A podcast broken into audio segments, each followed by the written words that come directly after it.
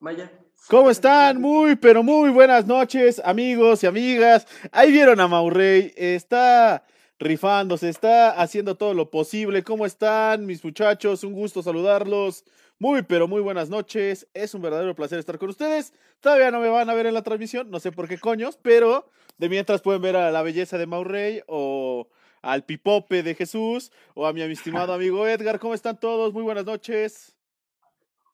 Buenas y a todos le tiraste flores, menos a Edgar, ¿eh? Edgar me lo No, a Edgar sí, a Edgar no le tenía que tirar flores. Ahorita le podemos tirar más flores con lo que nos va a traer de Guadalajara y con su no amigo Flavio Santos. Mira, él no, él no, es, él no es sentido como tú, Maurrey. no ocupo del halago, no lo ocupo del halago yo. ¿Cómo están todos? Muy buenas noches. Bien, todo bien, muchas gracias, buenas noches.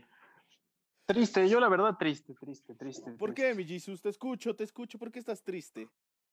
Porque se nos adelantó, ya era, bueno, no, es que ya... Ah, o sea, ya, ya, ya, ya, Lo peor es que su comentario barato, que venía... Pero se nos adelantó, se me hace poco, ¿eh? El comentario sí. que venía era lo mejor. A ver, dilo, güey, dilo. Ten los pantalones para decir lo que ya estabas a punto de decir, güey. Pues sí, es que como que fueron dos vidas, ¿no? Pero... ¿Qué te digo? ¿Qué te digo?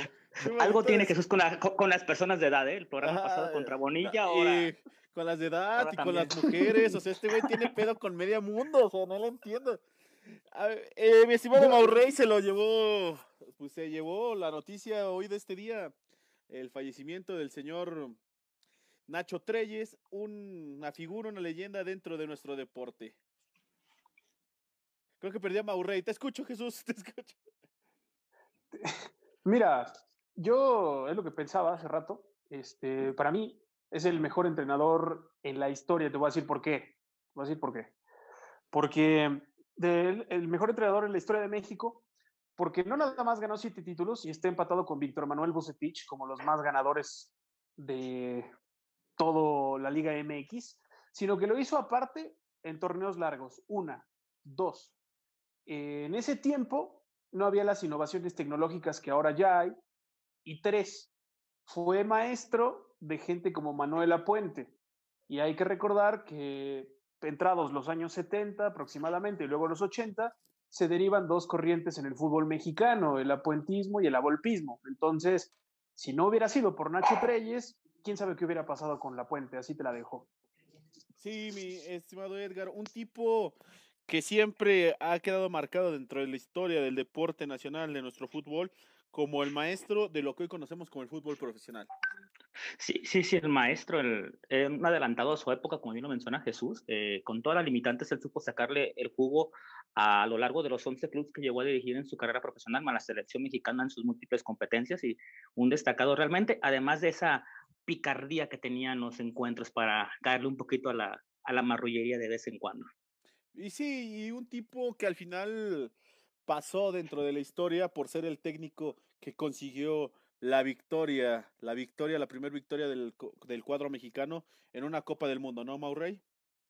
Sí, pasa, eh, se convierte en algo histórico lo que hace eh, Nacho Treyes en el, en el 62 y bueno, a la postre se convierte en una leyenda no solo por lo que hace dentro de la cancha, sino también lo que decía Edgar, ¿no? Todo lo que, todo lo que hace fuera de la cancha que lo convierte en un ídolo.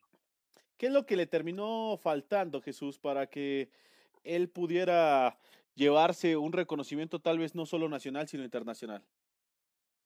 Bueno, es que en esos momentos, eh, cuando él era o estaba en su apogeo, por decirlo de alguna manera, por ahí de los 60, sobre todo como entrenador, porque como jugador debutó y tuvo chance de jugar con ese equipo histórico del Necaxa, que nadie lo vio, creo que ni Chabelo lo vio, pero Nacho Telles fue parte de ese, de ese equipo.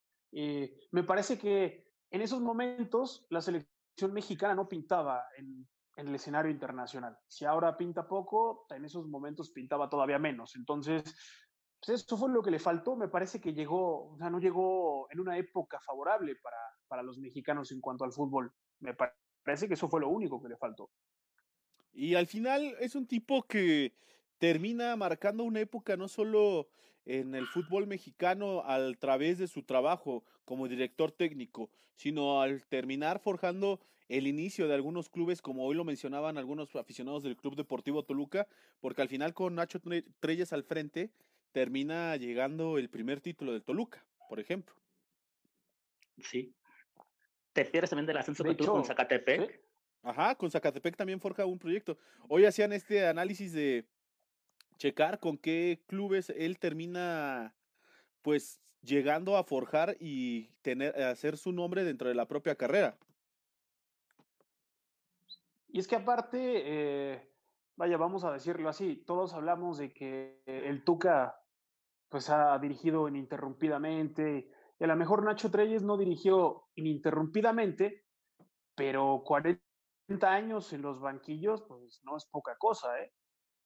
Sí, no solo no, es poca cosa, mi estimado Jesus, es cierto, pero al final lo que él hace dentro de este, dentro de este deporte es algo que es insuperable hoy en día, tomando en cuenta que los procesos dentro del fútbol mexicano ya nos dan que puedan tener técnicos durante tanto tiempo, ¿no? No, sobre todo porque muchas veces la vigencia se basa en cuanto a los resultados.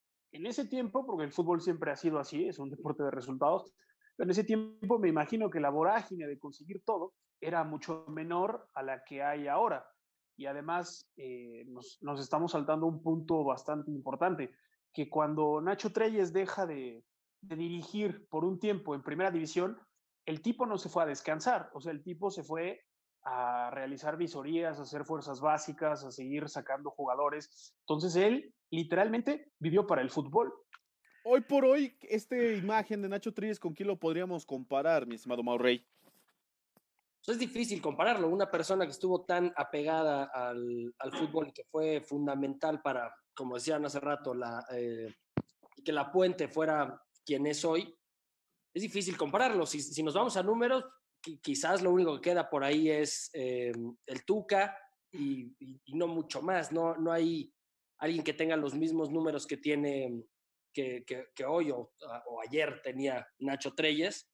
Pero al final creo que eh, hay que entender que Nacho Treyes, más allá de los números y lo que quieras, él, él trabajó una generación donde el fútbol profesional no era tan profesional, donde el, donde el fútbol era eh, eh, no era lo que es hoy. Hoy, hoy vemos futbolistas que son famosos, que, que, son celebridades, que pueden hacer lo que quieran, y al final el futbolista que dirigió Nacho Treyes era un mortal, era una persona normal de a pie.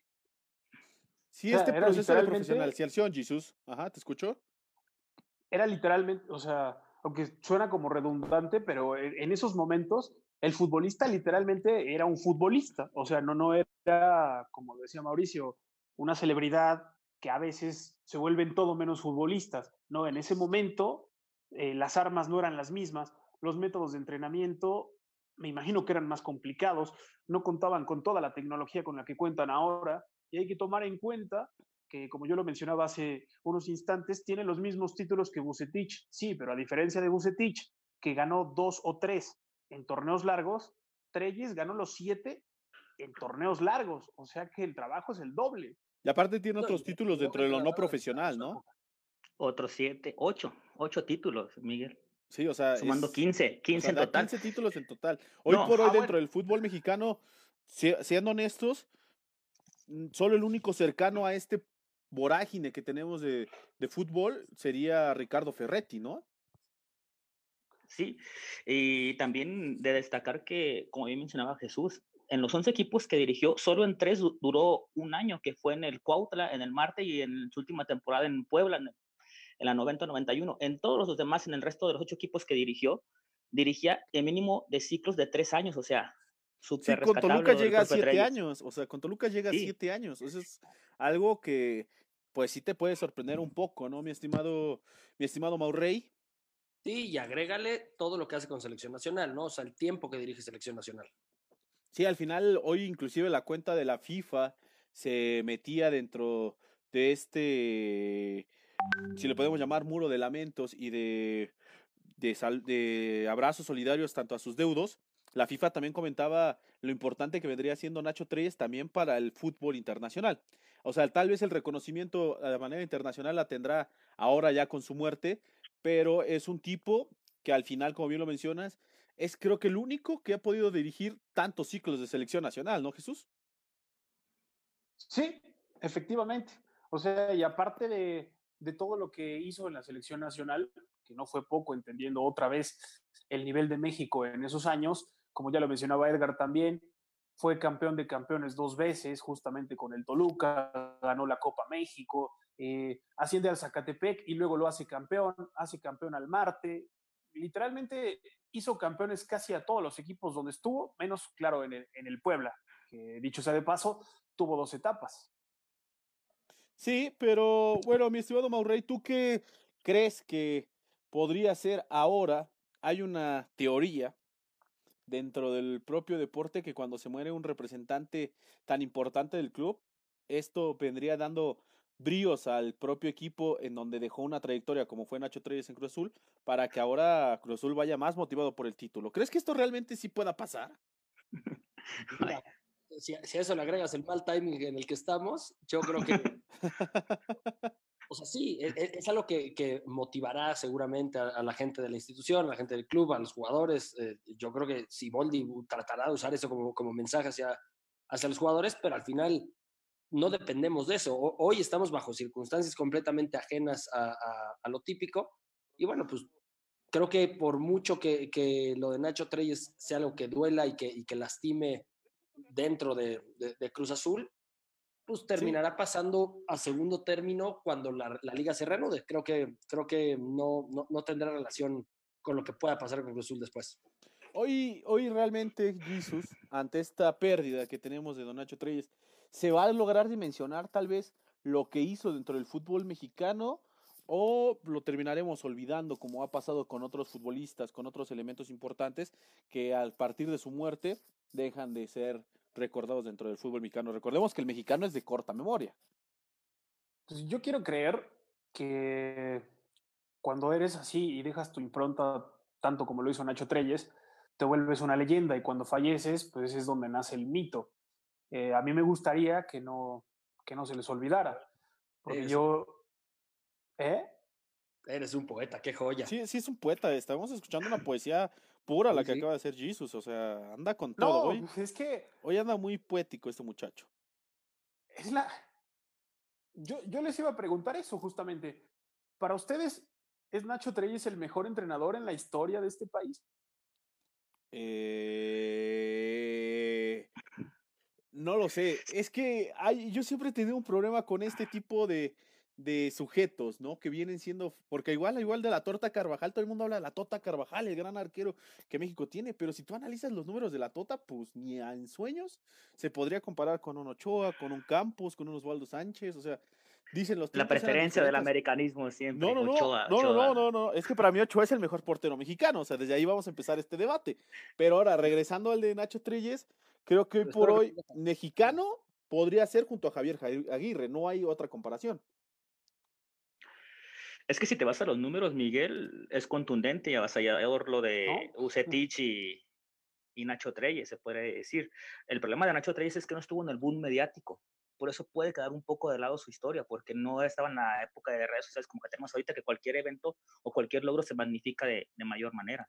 Pero o sea que para el Chelis estuvo en la época de, redes sociales y el Chelis no va a pasar a la historia. la leyenda de, Nacho Treyes va mucho más allá de sus números. Eh, creo, que es tan importante como sus números todo lo que hizo extra cancha o, todo, o todas las historias y las anécdotas que, que, generó dentro del fútbol, ¿no? El hecho de que a la Tota lo, lo, lo pusiera a entrenar con un balón de americano, eh, la pelea con Yamazaki, eh, creo que no, no solamente es... Los dos balones a la cancha.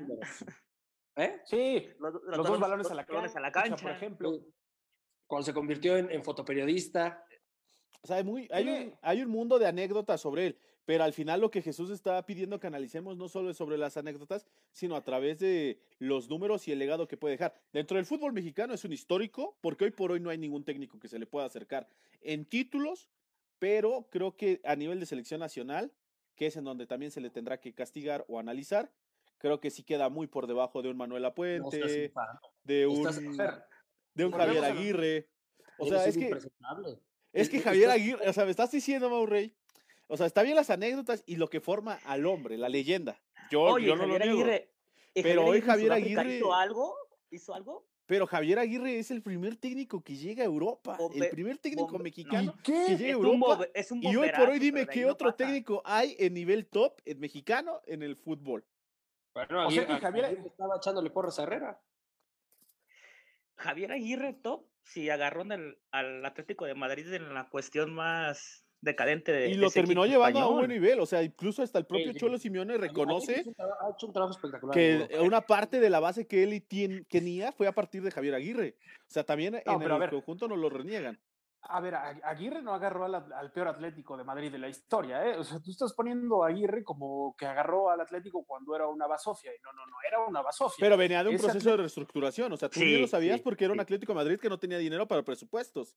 Exacto. Ese Atlético de Madrid llevó a Sergio Agüero, tenía a Diego Forlán, o sea, no, empieza con incluso antes de David Egea, o sea, ese equipo no era tampoco tan, tan malo, ¿eh? Ah, en la portería tenían a Leo Franco y ya a partir de eso cualquier equipo es malo. Leo Franco era pésimo portereando, Jesús. Ahora, si me vas a decir que Nacho Treyes, digo, que Javier Aguirre es mejor que Nacho Treyes porque dirigió en Europa, volvemos a lo mismo. O sea, en los 60 no había manera de que el mexicano, primero, porque no era tan fácil, ¿no? Cruzar el charco. Y segundo, porque no tenía tan solo Nacho toda la culpa. El nivel del futbolista mexicano no era tan bueno. Yo ahora te No, no sé, porque Casarín llegó a Europa, o sea, ¿por qué también no hablamos de eso? Vámonos desde la lógica. Si Nacho Treyes no dirigió en Europa, es muy probable que no lo conocieran. O sea, no creo que haya sido un tema de méritos o no. Estábamos hablando de, una época donde mediáticamente no era, no era eh, fácil enterarte de qué era lo que pasaba en otras partes del mundo. Entonces, vámonos desde esa. Y luego la otra es la selección nacional que le toca dirigir a Nacho Treyes, no se compara con la selección nacional que hemos visto de, de, 98 para acá. Estamos hablando de, del Atlético Garnachas contra ya una selección Sí, al final también había otro configuración del mundo a la que ahora tenemos y como bien lo mencionabas, la tecnología no permitía que ciertas personas pudieran llegar a, otros niveles. Pero para mí creo que lo que Javier Aguirre ha hecho no se puede desmeditar tampoco. O sea, hoy por hoy, comen aparte, para mí, Nacho Treyes, Ricardo Ferretti, Javier Aguirre y tal vez agregaríamos a Víctor Manuel Bucetich. Y ya esa es la mesa aparte de técnicos. No, espérate, espérate. Y estoy bajando a José Antonio Roca, que es un histórico de la América. No, espérate, espérate, José Antonio Roca, que te la compro. Pero ¿dónde estás dejando a mi ojitos Mesa, papá?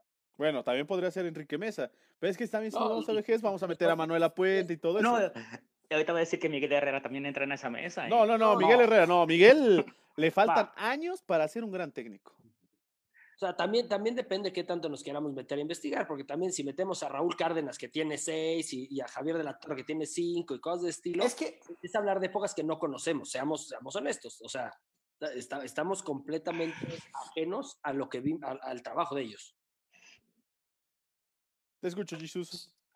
Es que exactamente, o sea, hay muchos que tienen cinco y cuatro y también el torneo, el formato de torneos largos, pero la pregunta, por eso yo, yo se las hacía, para mí sí es el mejor de la historia, por lo que acababa de exponer, por el hecho de la formación, por el hecho de dejar eh, huella en otros entrenadores, que a su vez dejaron huella en los entrenadores que hay hoy, por darle, si tú quieres, el primer triunfo a la selección mexicana en los mundiales de los 60, o sea, porque aparte también tuvo éxitos como jugador, porque vivió todas las facetas del fútbol. Para mí, por eso es el mejor de la historia. Javier Aguirre, sí, porque fue a Europa, ganó un título en México, uno. Pero ¿con qué equipo? O sea, también ahí tú también dime con qué equipo. No, el equipo con el que ganó el título era el Pachuca y ese Pachuca no era malo. Ese Pachuca tenía a Glaría, tenía a Pablo Hernán Gómez, tenía a Poncho Sosa, tenía a Benjamín Galí, o sea, no era cualquier equipo, ¿eh? Cesario Victorino. Entonces, para cerrar este tema, mi estimado Edgar, tú lo pones como en el top dentro de, uh, en la cima al señor Ignacio Treis. Yo sí lo pongo en la cima, por las, por las estadísticas, por los números, por lo que representó y porque en la mayoría de sus equipos donde dirigió dejó un legado. Haya eh, técnicos actuales que les ha ido muy bien, pero en otros clubes han pasado de noche. Él, en la mayoría de los equipos, pudo lograr transmitir algo. A ver, Maurrey, te digo rápido, dime tu top 3 de técnicos en el fútbol mexicano. Yo creo que tendría que estar, es difícil acomodarlos, pero creo que eh, tendría que estar Nacho Treyes, tendría que estar el Tuca Ferretti peleando los dos por el primer lugar, y en un honroso tercero estaría Bucetich. ¿Tú, Jesús? Nacho Treyes, el Tuca y mi Ojitos Mesa. Edgar, rápido. Nacho Treyes, Ojitos Mesa y Bucetich. Oye, nada más antes, antes de, que, de que cambiemos de esto, porque sé que lo vamos a cerrar y no, y no quiero perder esto. Si el día de mañana se muere el Tuca Ferretti, ¿está al nivel de, de Nacho Treyes? Eh, No sé, yo creo que no. Porque es Creo que no. cuando, Cuando se mueren las personas, se convierte, se agranda la leyenda, ¿no? Lo que decía. Se y magnifica. Entonces, hoy, hoy no podemos dejar, dejar de lado lo que ha hecho el Tuca Ferretti, ¿no? O sea, también creo que hay que ser justos, aunque es el día donde hay que conmemorar a Nacho Treyes, también hay que ser objetivos y hay que, y hay que darle el mérito que tiene el Tuca por, por su trabajo. ¿Tú, Jesús? Pues sí, o sea, a ver, del Tuca lo que yo rescato, aparte obviamente de todo lo que ha ganado porque sus títulos lo avalan, es que al Tuca nunca me lo han despachado de un equipo. Nunca. Literalmente nunca. O sea, la única vez que hubo por ahí una especie como que de receso, y eso por decir receso de dos meses, fue porque él solito se va, ¿sabes? Pero nunca lo han cesado. Y tú imagínate, desde el 91 hasta el 2021 va a ser 30 años sin interrupciones. Su estilo nos podrá gustar o no. A mí en lo personal no me gusta. Es un estilo pésimo, pero de que da resultados los da. Cálmate, Guardiola, cálmate. Es que Jesús No, solo, hombre. to- todo se va con Guardiola, todo se va con Guardiola. ¿Tú, Edgar? ¿Sí lo consideras? Para mí, Tuca no, por la razón de que es cierto, no lo han despedido, no lo han despachado, pero ha habido equipos en los que da un buen torneo y después son torneos nefastos. Esa es la, la realidad. Pues ahí está el tema. Yo voy a dar mi top, aunque nadie me lo haya pedido. Me voy con Nacho Treyes, con el señor Enrique Mesa. Lo voy a poner, el Jesus me hizo recordarlo. Y me voy a arriesgar a poner a Víctor Manuel Bucetich. Puede dejar afuera al Tuca, aunque Maurrey se puede enojar por esto. En otros temas, el conjunto del Real Madrid, hoy en el entorno del equipo merengue ha saltado el rumor de que Luka Jovic se podría ir del conjunto dirigido por Zinedine Zidane. ¿Esto, mi Jesus, le podría abrir las puertas a Raúl Jiménez o sigue terco, rápido? No, ya te dije que no. O sea, no, por donde lo veas, no, es imposible. Tú, bus- Uy, es que ahí- lo platicamos el otro día. Es, es una, eh, es muy complicado tratar de llegar a un, a un análisis de qué puede pasar con Raúl Jiménez, qué va a pasar con Jovic. Entonces, habrá que poner escenarios. Y, sobre- y a partir de esos escenarios podemos tomar una decisión o podemos dar una opinión con, con respecto a eso. Oye, el escenario es Raúl Jiménez se va a ir porque al final el Madrid le va a castigar la, la indisciplina que tuvo y lo mandarían a préstamo al Napoli. Ese es el rumor hoy oficial. No, podría- Jovic, querrás decir. Ajá, Jovic, perdón, se iría al Napoli y Raúl Jiménez podría recalar acá. Ese es el chisme de rumorología. Mi Edgar, Ahora. yo vi tu risa. Sé que fue burlona. ¿Crees que no crees que pueda llegar Raúl Jiménez? Yo creo que no es mediático. La realidad es que Jovic se hizo el ofendido porque le informaron que iban a buscar otro 9 en verano. Y se ofendió cual, cual princesa el, el jugador. Lejos de aceptar su Sí. indisciplina, se hizo el ofendido. Esa es la realidad. Aunque Eh. sus números son paupérrimos, pero no creo que llegue Raúl Jiménez. Esa es la realidad. ¿Tú, Maurey, si vas a decir algo? Sí, creo que, creo que hay que ser conscientes que el deporte como lo conocíamos, el próximo año pase lo que pase, o ya sea que se reanude esta temporada, va a cambiar drásticamente. Habrá que ver cuáles son las finanzas del Madrid para cuando esto termine, cuando el deporte vuelva a, a ser algo cotidiano, pero pues Raúl Jiménez cuesta 50 millones. Raúl es, es alguien pagable para un equipo como el Madrid. Bajo, cons- ba- bajo circunstancias normales, yo creo que habría otras opciones, ¿no? Creo que por 25 millones más te llevas a, a Haaland y es un, es un delantero aún más joven, o bueno, mucho más joven, y más joven que Jovic y que tiene una proyección y ya está probado. Pero ahí No, pero- ya jalan con los goles de Champions, ya se va a subir no. 80 millones sin problemas. Haaland, Sí, pero tiene Haaland cláusula de está, rescisión. Haaland está tasado. Bueno, ahorita el Borussia Dortmund lo había, ya lo había puesto al mercado, apenas lo compró en un año y luego, luego está sonando de que pues piden mínimo 115 millones de euros por Haaland. Según, según Transfer Market está en 80 millones y parece ser que hay una cláusula de rescisión de 75. Entonces, ante su Pues que las negatividad. Ajá, te escucho, Jesus. Ya sabes que las cláusulas, las cláusulas de rescisión se la pasan por el arco del triunfo, ¿no? pero la realidad Papelito. es que. No, la realidad es que Erling Brot Haaland es, eh, ha, ha roto con todos los, los récords de precocidad, ¿no? porque meter eh, 40 goles con el Salzburgo en la primera mitad de la temporada y después llegar al Dortmund y tener un promedio de gol que ni siquiera Messi o Cristiano tuvieron a esa edad, es eh, de destacarse. Ahora, regresando a lo de Raúl Jiménez, es cierto, vale 50 millones de euros, pero no sé si el Madrid esté dispuesto a gastar 50 millones de euros para un delantero que tal vez no sea ni siquiera la segunda opción, sino la tercera. Pero es que hoy, sé honesto, dime, dentro del fútbol europeo, ¿qué opciones de delanteros tiene el Madrid de bajo presupuesto? Que le vayan a funcionar y que le vayan a dar resultados. Que, que hay que recordar que tiene que funcionar en dos aspectos. ¿eh? Tiene que, tiene que funcio- eh, funcionar en la cancha y tiene que funcionar en, en las cuentas de banco. Oye, la mar- en la mercadotecnia lo de Raúl Jiménez es un movimiento perfecto, se vendría de un país en donde aman el fútbol, de un club que en donde tiene tanto seguimiento como es el América, o sea, en mercadotecnia pinta que puede ser bueno. El problema es verlo en lo deportivo. ¿Entra la América en la conversación? No, o sea, yo estoy hablando del equipo más popular y más grande del fútbol mexicano, no estoy Vive, sueña, come América, Miguel. No. No, no, no, no sé por qué metió a la América. No, o sea, yo hablo de que en mercadotecnia al final, venir de un equipo como es el más popular y el más grande, que es el América, al final eso en venta se va a reflejar aquí en este país. No, no, pero ¿Cómo? da, O sea, da igual. ¿cómo? Hay mucha gente que no le va a América y que le va al Real Madrid. Y van Pero a a ver. terminar comprándola. El Chicharito no salió de la cantera del América. No, o sea, Chicharito salió de Chivas, que es el más popular también junto a América. A pesar de que es No, a ver, idéntico a ver. ¿no? para jugar. Eh, Ajá, y eso que Chicharito es un guisante para jugar, era un tronco totalmente por donde lo viera, Jesus. Sí, pero resulta que tenía la cualidad de estar en el momento correcto, en el tiempo correcto, con el timing preciso. Y al final el fichaje, él se va al Madrid, o sea, tal vez no era tan dotado en nivel futbolístico, en estas capacidades que pueden tener los fichajes del Real Madrid, pero Mercadotecnia también la tenía. Venía antes de llegar con este tipo Diego Dreyfus y que se volviera el enemigo número uno del aficionado mexicano. Ahora, este Edgar estaba reventando a Jovic porque decía que tenía los sus números de Jovic eran paupérrimos.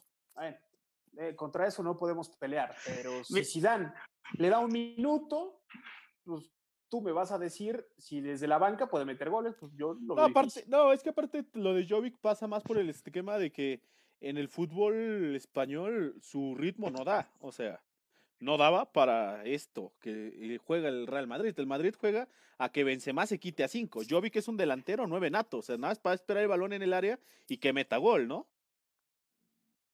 Dos goles en la liga, nada más. O sea, dos goles en la liga, en la Supercopa de España, cero goles, en la Internacional Champions League, cero goles, y en la Champions League, pues también cero goles. Ok, ¿en, en cuántos minutos de juego? Porque eso es importante.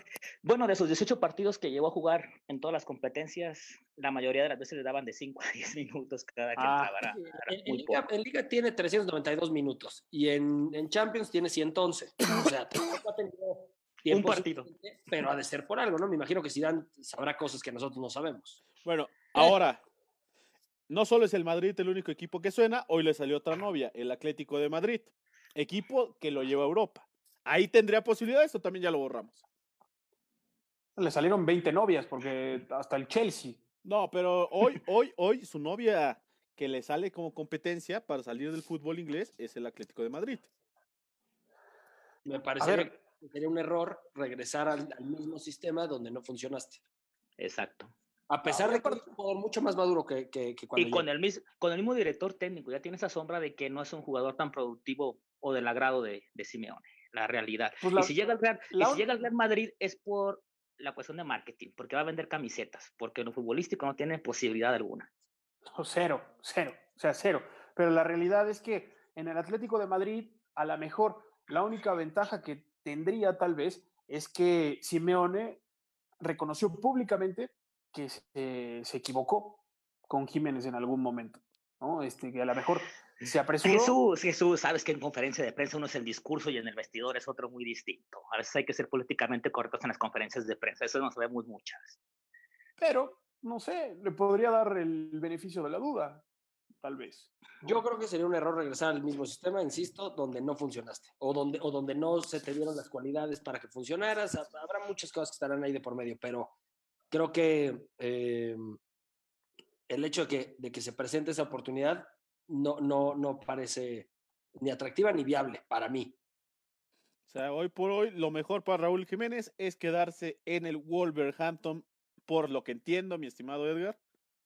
Así es. Y es el nivel que le da Miguel, la verdad. La, que quisiera uno como con Nacional de él decir, no, tiene para jugar, pero él es para equipos de media tabla hacia abajo. No hay más. Como Okay. cualquier mexicano que juega en Europa, es igual. Exacto. Mi Jesus anda muy, anda muy saleroso. Hoy vino muy saleroso. Andas enojado. Ahorita vamos a ¿Por platicar dónde lo- Cruz. Por donde lo veas siempre estás enojado. Pero ahorita vamos a platicar de tu Cruz Azul para que te alegres. Ahora que es la base de la selección, de esta selección que se hizo en redes sociales de los 10 mejores, de los 11 mejores jugadores de la liga. Pero ahorita lo platicamos eso. Hoy también, el, durante esta semana, se dio el anuncio de que el conjunto mexicano, el conjunto mexicano preolímpico ante esta suspensión que nos indica el COI que nos iríamos hasta el 2021, tendría varias bajas para el próximo torneo. ¿Esto cómo le afecta al equipo del Jimmy Lozano? Te escucho, Jesus. No, pues le pasa a, dar en la torre a todo, ¿no? Porque él ya tenía una base de, jugadores establecida. ¿no? Estaba leyendo en la mañana que, por ejemplo, del 11 que podría presentar como cuadro titular, pues resulta que le quitarían a 7. Entonces, pues, tendría que volver a replantear todo. Ahora, lo que a mí verdaderamente no me quedó muy claro es que también había versiones que decían que no iba a haber como que modificaciones en la edad, que lo iban a condonar, pero que todavía eh, pues estaba por verse, que en lugar de que fueran a sub-23 se convirtieran en una sub-24, pero todavía no era algo seguro. Digo, quién sabe qué vaya a pasar. ¿Tú qué problemas ver. ves, Maurey? Te escucho. Mira, vámonos, vámonos a, a- a los hechos. El reglamento de los Juegos Olímpicos de Tokio, en el cuarto punto del artículo 13, menciona lo siguiente. Todos los jugadores que participen en las competiciones preliminares y finales deben haber nacido el primero de enero de 1997 o más tarde.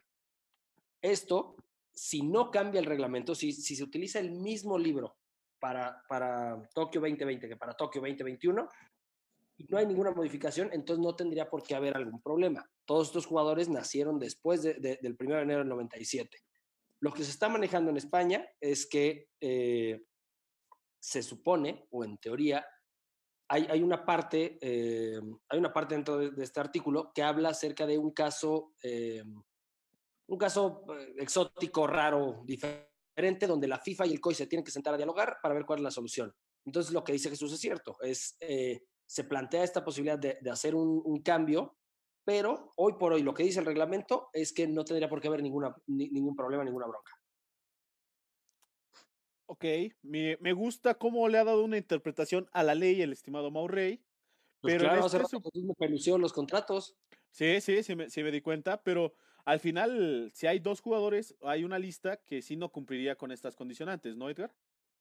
Sí, sí. mm, Yo no creo que vayan a, a modificar la edad establecida, los, los lineamientos, como bien lo menciona Mau, y estaría fuera, pues, parte de los titulares del, del Jimmy Lozano para el siguiente Juegos Olímpicos que se A aplazarían. ver, Mau, te escucho. ¿Cuál, cuál fue el dato ahorita que te- me decías 1997? Y primero de enero de 1997. Pero, este, ah, ah, ah, si nos vamos en estricta teoría, si el, si el reglamento no se modifica en nada, entonces, aunque las Olimpiadas se lleven a cabo en 2021, el reglamento se- seguiría utilizando la regla de el primero de enero de Del 97. 1997. Entonces, eso no modifica nada en los jugadores. Ahora, seamos realistas. Lo que está pasando es una cosa verdaderamente espectacular, distinta, ajena, que necesita modificaciones. Entonces, yo no creo, o sea, es más, estoy 100% seguro que se va a modificar, porque no estamos hablando de, de, ay, sí, pobrecito, ¿qué va a pasar con, con Edson Álvarez que no va a jugar Olimpiadas? No, estamos hablando con una generación completa de futbolistas mundiales, españoles, brasileños, argentinos, de todo el mundo, que eh, quedaría truncado ese sueño. Entonces, no hay manera. Las Olimpiadas siempre, siempre han buscado esta parte de unión, paz, eh, ser, ser un, un, espacio, no sé, como de, de, de liberación social para, para todo el mundo no creo que vayan a salir con, con la gandallez de, ah, no, ustedes no, y ahora se joden y perdieron su sueño. No creo, no va a suceder. Mau, porque pero tendría que hacerlo con los demás deportes. Tendría que hacerlo con los demás deportes porque, porque los que ahorita, por ejemplo, en 100 metros tienen los mejores tiempos dentro de un año, no lo van a hacer. Y entonces tendrías que condonar con toda la mayoría de deportes, no solamente el fútbol. Pero Y es que es diferente. O sea, a ver. Son dos deportes distintos, ¿eh? porque no es lo mismo atletismo, que es un deporte no profesional, contra el fútbol. Pero al final, este, este, parón pero al final este parón va a terminar afectando a todos los deportistas. Pero eh, les afecta mucho más, me parece, a ese tipo de deportistas. O sea, a los de clavados, a los de todos esos, de fondo de mil metros, de lanzamiento, a los futbolistas, como quiera que sea, no les afecta tanto porque tú sabes que la curva de crecimiento ya es así. Además, estamos hablando de una selección sub-23. Pero ¿qué va a pasar con los deportistas, por ejemplo, Paula Espinosa, que iba a llegar con 34 años, va a tener 35. Y tú sabes que 365 días en el cuerpo de un deportista es muchísimo tiempo. Sí, o sea, sí entiendo esa parte, porque al final esto, estos elementos, los deportistas, a los que se dedican a este tipo de, de deportes, como bien lo mencionas Jesús, son elementos que terminarán viéndose afectados no solo con la función de este problema del coronavirus en la situación de los tiempos, sino al final lo anímico también te va a terminar pegando. Claro, sí. De hecho, de hecho ya pasó, o sea, ya lo, ya lo expresaron algunos deportistas, ¿no? Este, Jairo Campo, Rommel Pacheco, Alexa Moreno, porque tú imagínate, tú te estás preparando cuatro años, te levantas a las cinco de la mañana, a las cuatro de la mañana, comes tus cinco o seis comidas que tienes que comer, entrenas tus dos o tres veces al día que tienes que hacer, no vas a fiestas, a lo mejor hasta no tienes vida social, yo qué sé, vives para el deporte y que te digan que siempre no, pues, el golpe psicológico va a ser yo creo que más fuerte que el problema físico que le pueda sobrevenir en un año a los deportistas. Pero al final esto es una situación que era inevitable, o sea, el COI lo sabía. El COI lo quiso postergar por hace mucho tiempo, quiso jugarle al AMLO diciendo no, no es necesario, bla, bla, bla, pero al final no le quedaba de otra. Manera, te escucho. Nos van a tirar el link, ¿qué onda? No, no, no, no, no, ahorita van a llegar, queremos que vengan más, aunque sean bots de AMLO. no, a ver, esto iba a pasar sí o sí, o sea, no, no, había, no había vuelta atrás. No había manera para que... Sí, a ver, si se retrasó tanto fue buscando el milagro que evidentemente no iba a suceder, por la cantidad de dinero que está invertido en, en, este evento. Pero al final, yo creo que, seamos realistas, el deporte es la cosa más irrelevante en este momento, en, eh, eh, bajo esta circunstancia, bajo esta situación. Entonces, iba a pasar tarde o temprano. Sí, es una desgracia que, que quien está a modificar el reglamento para que se juegue con, con el mismo mínimo de edad o, máximo de edad. O sea, con, con un sub... En los otros deportes... Un sub-24. O sea, es que hoy por hoy, es que hoy, tú analizas la lista de la selección mexicana ya enfocándonos al tema que íbamos. Es José Antonio Hernández, portero. Sebastián Jurado, portero. Luis Ángel Malagón, que es el de Monarcas, portero. Esos son los tres bases. O sea, te quedas sin portero. Es la primera base. Exacto. Después de ahí te vas de la defensa. Tu de defensa central, que era la lógica, porque al final es César Montes y Alan Mozo, que son, vienen siendo los centrales en este proceso. Tal vez igual su Sepúlveda, que de Chivas podría ganar se van para afuera. Jorge Eduardo Jorge Sánchez del América, lateral derecho, que ya era gente de confianza de Martino, después del error de contra Monterrey lo perdimos, pero al final es un elemento que creo que iba a ser titular. Erika Aguirre, mediocampo, Antuna se va, Angulo se va, Sebastián Córdoba, que creo que era el jugador importante de esta selección preolímpica, también se va el América otra vez, el América. No, pero Sebastián Córdoba, si somos honestos hoy, Sebastián Córdoba es el mejor delantero que está actualmente. El mejor mediocampista mexicano joven. Si nos va a ganar el sentimentalismo, pues también diría que Alexis Vega es el mejor que también puede pasar. No, Alexis Vega ni en sueños, Edgar. y ahí va. de Jesús. José de Jesús Godínez. Alexis Vega No, también quedaría fuera, o sea, también cumpliendo el reglamento de los tiempos que me dice Maurré de, enero de 1997. Es lo que te digo, o sea, si no mal recuerdo, de los 11 que a lo mejor pintaban para ser titulares, creo que 7 los iban a despachar. Eh, Córdoba no sé si se vaya, porque si no mal recuerdo es 98 él. No, se va también. Se llegaría con 23. 24 años, un mes. 24 años, un mes. Un Esa mes. es la data. 11 días. O sea, por un mes se la termina pellizcando. Sí. lo- los únicos que los únicos que, que no, no tendrían problemas serían eh, Diego Laines, porque obviamente es 2000, JJ Macías. este, JJ Macías, pero de ahí en fuera, pues te lo decía, Johan, Johan Vázquez, que- el central de los Pumas, quedaría también seleccionable. Pero es que hoy por hoy tienes que volver a... O sea, hoy dime, primero de- empieza de los básicos, a Maurrey. A ver, tú que eres portero, aunque sea en las retas de llano, dime hoy un portero joven que no sea estos tres que te acabo de decir. Pues mira, te agradezco lo de portero. Tiene 17 años que, que- que me retiré como portero y me convertí en delantero, pero Ahora ya eres delantero. ¿no? Eh, pues, a ver, creo que, creo que Higuera de Cholos. Jurado, jurado es, es- Pero creo que- jurado ya no llega. Jurado pasa. llega. Jurado. Ah, bueno, sí, nos vamos con lo que con lo que se queda. Ajá, o sea, lo que te queda sin esos tres que te dije, sin Malagón, ¿No? sin Jurado, sin Hernández de Atlas. Es que hoy en la, en la prelista que existía, ninguno llegaría a la edad. Habría que buscar otra vez. Higuera Es es digo. pero Higuera es malísimo, o sea, Higuera es pésimo. Es lo que te iba a decir. Si te vas al proceso, Higuera es en los que siguen el proceso de, sele- de selecciones menores, pero Cholos le ha, dado, le ha dado oportunidades contra Pumas el torneo pasado. En esta jornada le ha dado oportunidades contra Pachuca y se ha aventado unas pifias memorables. O sea, ahí tendrías que ir a buscar un refuerzo, ¿no? ¿Saben cuántos años tiene, eh, porque no tengo ese dato ahora, el portero suplente de Monterrey, Cárdenas? Ah, No, ya- tiene ve- Tiene 27 años, sí, Jesús. ya, ya, ya pues, sobrepasas. Chis. O sea, hoy Pero por ya, hoy. No está de más preguntar, tampoco lo molesta. O sea, te llevarías Higuera yo creo que para cumplir con el cupo, pero al final creo que se tendría que reforzar esa posición. Ahí con los tres jugadores mayores de edad, creo que es la base que se tendría que reforzar. Tendría que pasar lo mismo que ocurrió en el 2012 con Corona. Ajá, se repetiría el mismo Sí, proceso con Corona y con Talavera. porque otra, otra posibilidad sería Acevedo de Santos, pero también le agarro de la edad, tendría ya 24 años, no entraría. Ahora, Aparte, ¿para suponiendo, qué? suponiendo que pasa la desgracia y que, Para ser portero. que no se modifica nada, tomando la- el- el- lo que decían de 2012, ¿quién sería el portero que llamarían? Es que tú a quién llevas. A ver, Maurey, tú dime, tú dime tu gallo. Yo no voy a decir el mío porque si no van a decir que americanista y no sé qué tanto. Ochoa. Ochoa ya cantó. Creo que la, la- la lógica o, o la obvia es que, es que fuera Ochoa, ¿no? Sí. Eso sin ser Ochoa, el que está eh, quizás sea lo mejor que tengamos, ¿no? Ha bajado mucho su nivel. Yo me llevaría a Hugo González. No, no, tú ya estás siguiéndote muy lejos, Edgar. No. Primero que recupere su Sí, ¿por qué nivel. no? O sea, Necaxa ya no regresó con el mismo nivel después de la Ah. lesión. No, entonces, si este, si este se lleva a Hugo González, yo me llevo a Nico Viconis. Así se llevan me está ustedes. hablando. Yo me llevo la paquita de los valedores de Iztacalco y ya, gané con ese tercio de haces. No, o sea, al final, o sea, es que también esa es una parte que Jaime Lozano eh, mencionaba hoy en la entrevista, ¿no?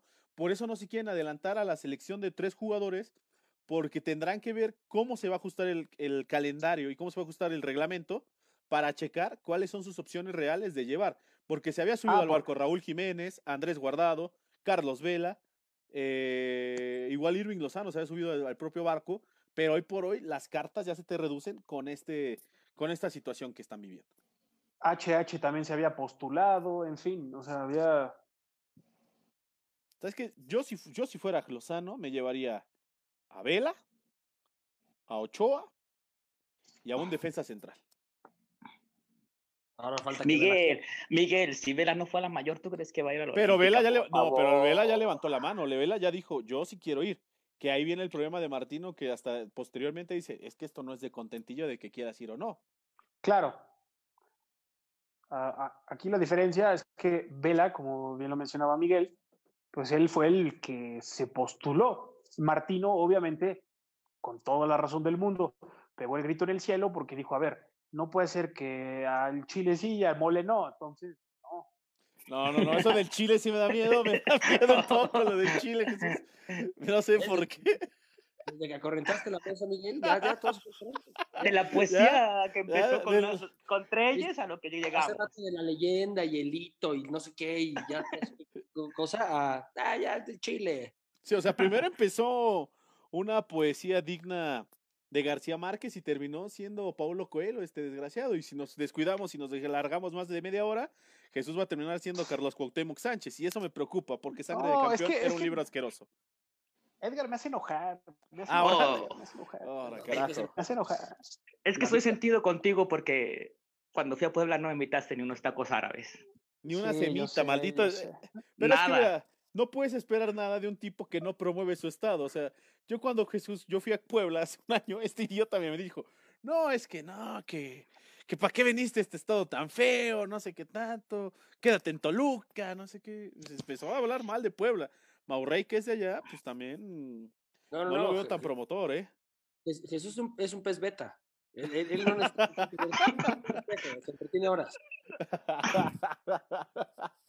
bueno, rápido, tú, mi estimado Maurrey, si se, de confirmarse esto, ¿cuáles serían tus tres refuerzos?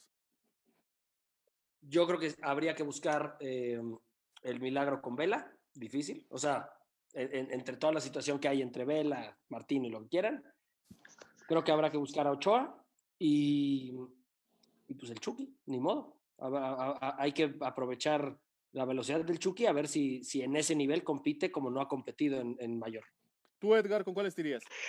Yo llevaría tres que quedaron fu- fuera del proceso, de manera de reconocimiento. Llevaría a Jurado, llevaría a Córdoba y estaría en duda si llevo entre Eric Aguirre y Alexis Vega. Tú, Oye, Jesus. Bueno, A ver, te escucho, Maurrey, te escucho. la selección no es, no, no, no es este, para hacer homenajes. Si a No, menos a Blanco jurado, le que no lo tiene, no lo merece. Sí, si, a- si al Cuauhtémoc lo metieron el día de su despedida, ¿qué carajos van a andar llevando a jurado como, como un premio? Yo lo digo por, por seguir parte del grupo del proceso. Es Sí, mi. Jesus. Entonces, entonces No, vamos ya- a regresar al fútbol donde, donde los jugadores no les importa el dinero y juegan por amor a la playera. Y eso no va a suceder. No, no, pasa. Eso Bueno. so- solamente pasó en la época de Nacho Treyes. O sea, ya, si quieres hacer homenaje, vueltas esto. Eh, Y- quieres hacer homenaje, pues entonces saca del retiro al conejo, ¿no? Y este, Llevamos a Nacho, a Nacho Treyes en, en su Petro. sí, Ay, qué bárbaro, Mau, qué Ya, bárbaro. ya, ya, ya me perdieron, yo me voy, ya están acorriendo mucho. Jesús, ahí tú sigue conduciendo esto, yo ahorita vengo. Yo era, este, este creo que de veras este, se va a ir, no sé a dónde, a dónde va a ir, pero eh, yo llevaría a Carlos Vela si se deja, claro, porque aquí te digo, futbolistas parecen Barbies, pero sería Carlos Vela, el Chucky Lozano y no quedaría de otra. Tendría que ir Guillermo Ochoa en la portería. ¿Por qué no pones a Corona? Me duele que no pongas a Corona. Como Cruz Azul no te comprometes. No, porque Corona ya fue en el 2012, ya.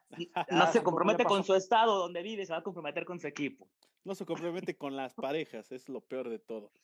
Ahí ya nos vamos a El... atacar personalmente. No, no, no, yo con Jesús siempre me ha atacado personalmente. Es, es una relación de Sí, amor y odio. es- este desgraciado así es, así es.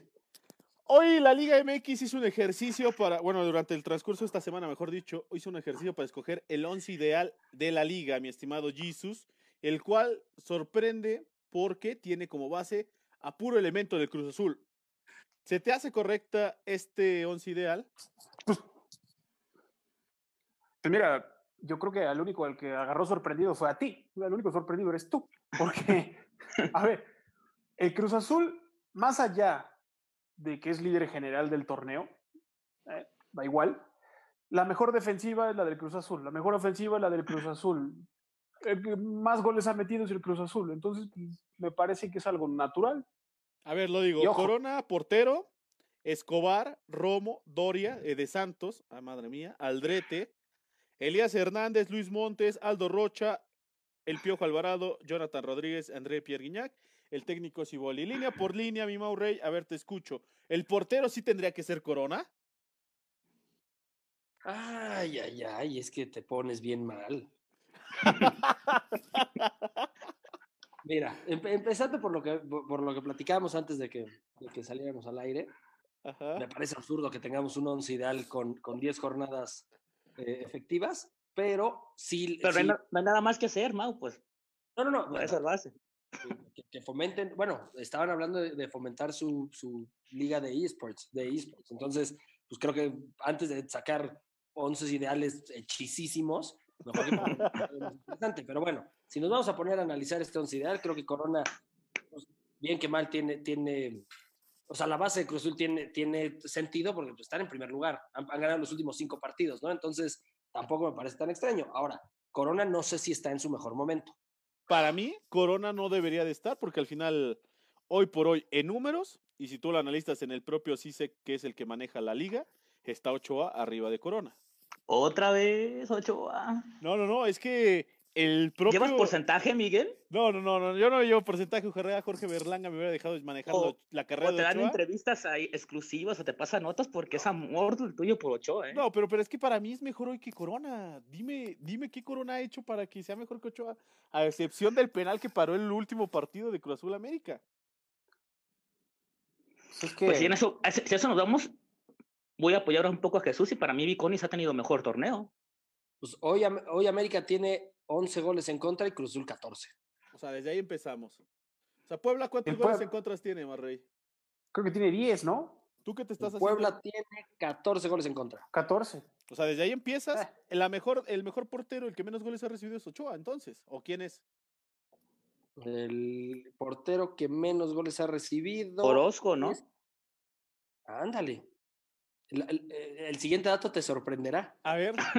Es es las 10 exactamente- cosas que no sabías. El siguiente dato 10 te cosas que no sabías de la liga y el siguiente dato te sorprenderá. Es eh, Viconis. Viconis es el menos goleado de la liga. Y Tiene después 7 va goles. Ochoa, Viconis. Luego está Ochoa. Está también acompañando, que hay que sacar los datos en el momento. Está este muchacho. Bueno, el portero de Chivas y este y luego ya está Corona y un montón de Ahí está. equipos. punto. Me retiro, he ganado esta apuesta. A excepción de Jesús, que Jesús estaba proponiendo al del Camote Power a sí, oye, también me estás haciendo sacar los datos en el momento. se- se me No, no, el me, no, ¿eh? no, me está gustando, me está gustando esta nueva versión tuya. Ya dejaste a un lado lo de ser la voz del Estadio Azteca para convertirte en el hombre dato. Sí, no, al carajo, Mr. Chip. A falta de, a falta de Indalecio, ¿no? Alguien te- te- te- tenía que tomar el lugar de Indalecio. La parte estadística. La parte estadística. Eh, en la portería, entonces, para ti, Jesus, tendría que ser Viconis. Para ti, Edgar. Viconis. Para ti, Maurrey.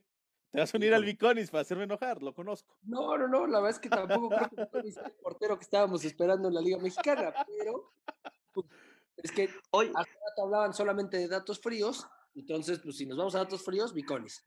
Viconis y su, y su ritual de que hace ahí antes de iniciar los partidos, que parece que le hace cuadros a la portería y todo ese tipo de cosas.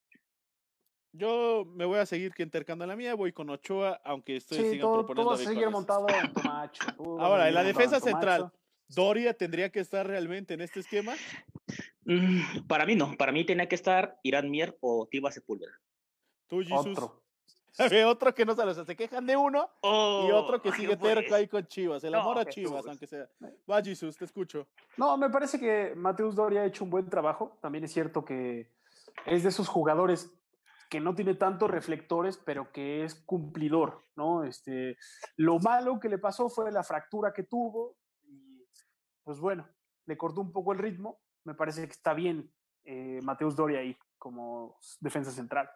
Tú, Maurrey, ¿te quedas con Doria? ¿Te cambias o qué prefieres? Mira, me quedo con Doria, quizás, pero pues yo también podría ir a, a Johan Vázquez, que no ha tenido, o sea, es un chavo, pero no está haciendo mal las cosas. Hay que, hay que también apoyar el talento nacional.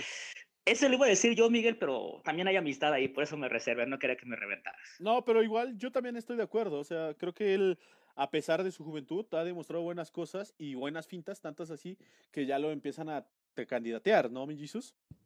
Sí, efectivamente, a él ya también ha sonado, ¿no? Para, pues para brillar todavía más, si cabe, porque ah, había que decirlo también, en Monterrey no tuvo, yo creo que la- las oportunidades que, que él esperaba. Y pues bueno, ahora en Pumas ha agarrado pues nivel. A ver, te digo la media, el medio campo. Elías Hernández, Creo que ahí no hay problema. Luis Montes, mm, ahí la pongo en duda. Aldo Rocha de la Monarquía y el Piojo Alvarado. Luis Montes, es que Luis Montes ha agarrado como un segundo aire. Aldo Rocha estuvo reconvertido y pues ahora sí su nivel se elevó muchísimo. Y ¿no? porque En tiene este gol, tiene gol Aldo Rocha. Es lo que lo ha hecho que destaque, que, que se incorpora muy bien al ataque y, y tiene gol este Bueno, contención. que que los goles que ha metido en esta liga también cuéntale dos de Sí. penal también. No, pero que esta versión Sí, pero hay que que... meterlos. Que- No, esta que versión- Cuando uno, cuando uno no los tira, no los falla, pues sí. Ah, te escucho, Jesús.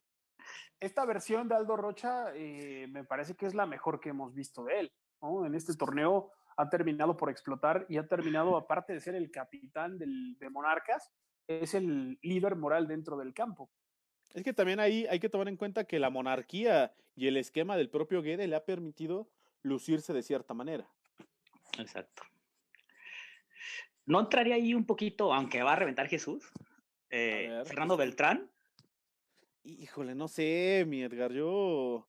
Yo de hecho estoy indignado porque no está el cachorro Sánchez del América. O sea, estoy indignado porque es el único que se No, rompe. Y estoy indignado, estoy molesto. ¿Tú, Eh, cómo el-? Ajá, te escucho, Jesús. El mejor fichaje que hizo Cruz Azul esta temporada eh, fue Luis Romo. sí, pero a Romo lo están poniendo de central, ¿no? Lo están Ajá, Romo lo medio está poniendo de central, o sea, también ahí cuenta esa parte. Sí. No, No por está eso, ju- justamente. O sea, él Sí, está, Romo él sí está. Lo de Romo, aunque no es su posición ahí en la, en la defensa central, eh, la está rompiendo más que de contención. Y estuvo ahí por necesidad. Y está jugando súper bien. Escucha, Pero a mí yo creo que, que Fer Beltrán tendría que estar ahí. A ver, Maurey, ¿a ti sí te gusta este medio campo? La verdad Sí. es que yo no tengo, yo no tengo queja, ¿eh? No, no veo mayor problema. Me parece que sí, este, Montes no es el, el jovencito que quisiéramos que fuera, pero pues le ha caído bien el- la edad. Creo que, creo que ha recuperado lo que, lo que hizo es un par de, temporadas y está volviendo a ser un jugador importante. Entonces, tanto así como para dudarlo, yo creo que no hay, no hay, no hay mucha bronca en el medio campo. ¿eh?